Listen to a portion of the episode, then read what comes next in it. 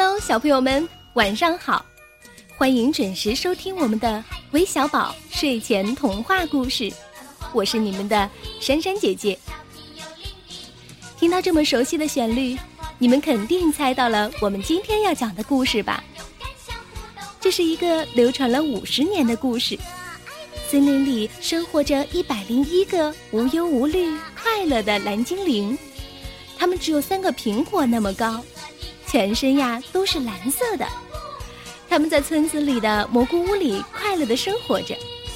可是森林深处的城堡里却住着一个邪恶的巫师格格巫，他整天策划着怎样活捉蓝精灵，并用它们熬一道美味的汤。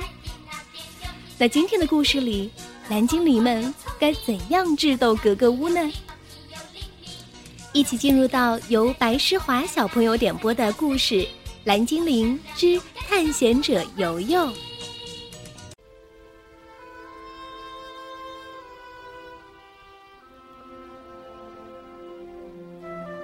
宁静的精灵村里，蓝精灵们幸福的生活着，每个人都很开心的忙活着自己的事儿，只有游游跟别的蓝精灵不一样，他喜欢空想。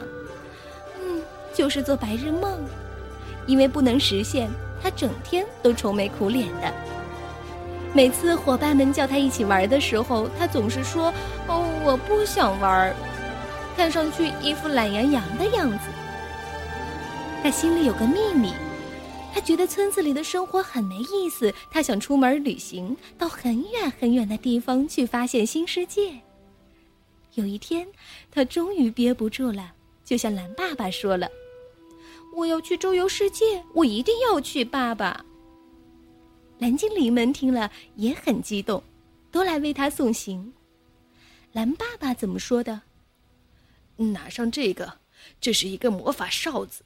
你要是遇到危险，只要吹响它，你就能马上回到村子里来。记住了，遇到困难吹响它。于是，这个不一样的蓝精灵兴高采烈地向大森林出发了。他觉得自己很自由，想到哪儿就到哪儿。他想象着自己攀登高山、飘过大海的样子。天黑了，他铺了一张稻草床，松松软软的。可是，刚躺下，四处……就传来了各种奇怪的声音，吓得他浑身发抖。这时候，他很想吹那个魔法哨子，可是又觉得这样太没面子了。我才刚出来呢。最后，他终于累得睡着了。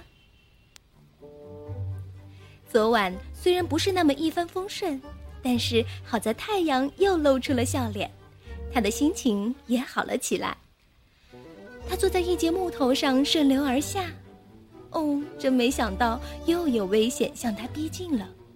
可恶的巫师格格巫正在不远的地方钓鱼，他身边还坐着那只讨厌的阿兹猫。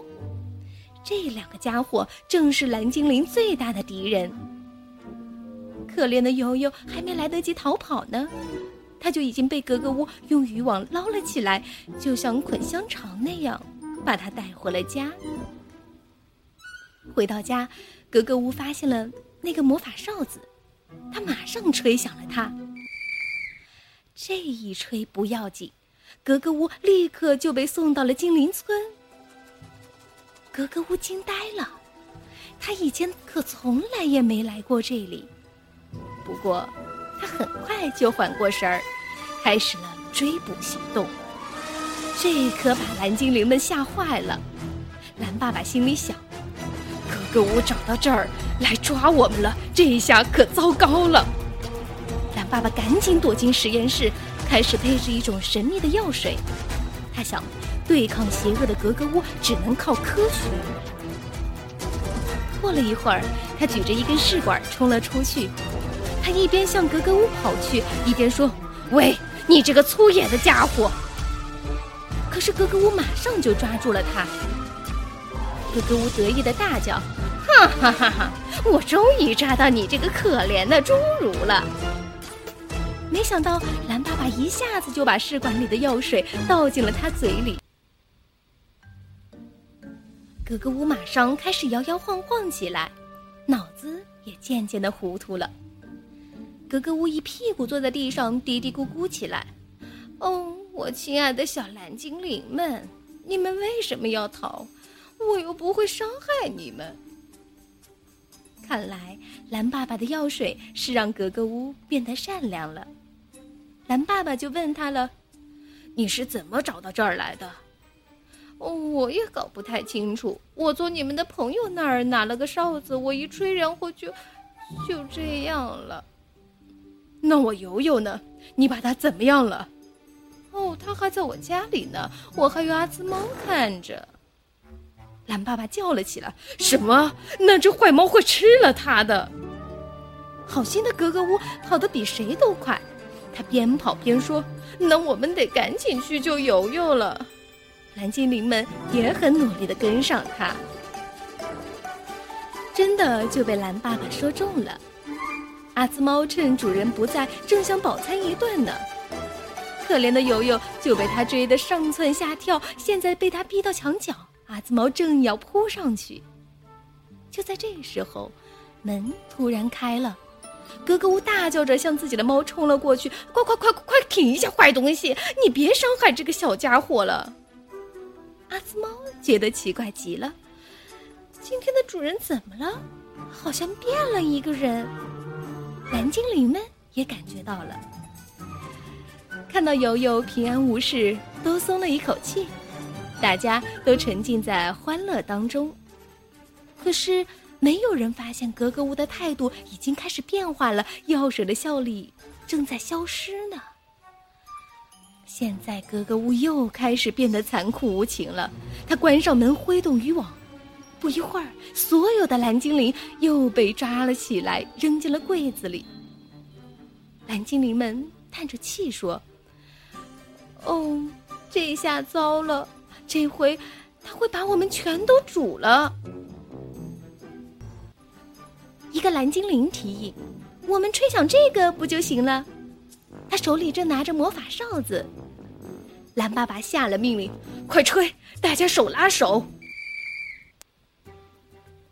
哨声一响，所有蓝精灵都被送回了村子。当格格巫打开柜子的时候，他简直不敢相信自己的眼睛。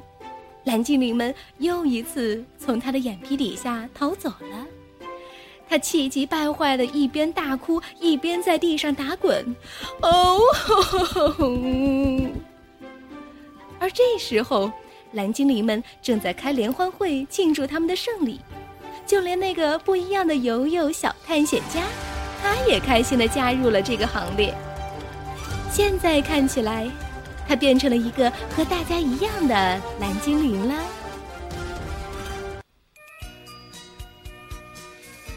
好了，蓝精灵的故事就讲完了，小朋友们，我们明天再见吧。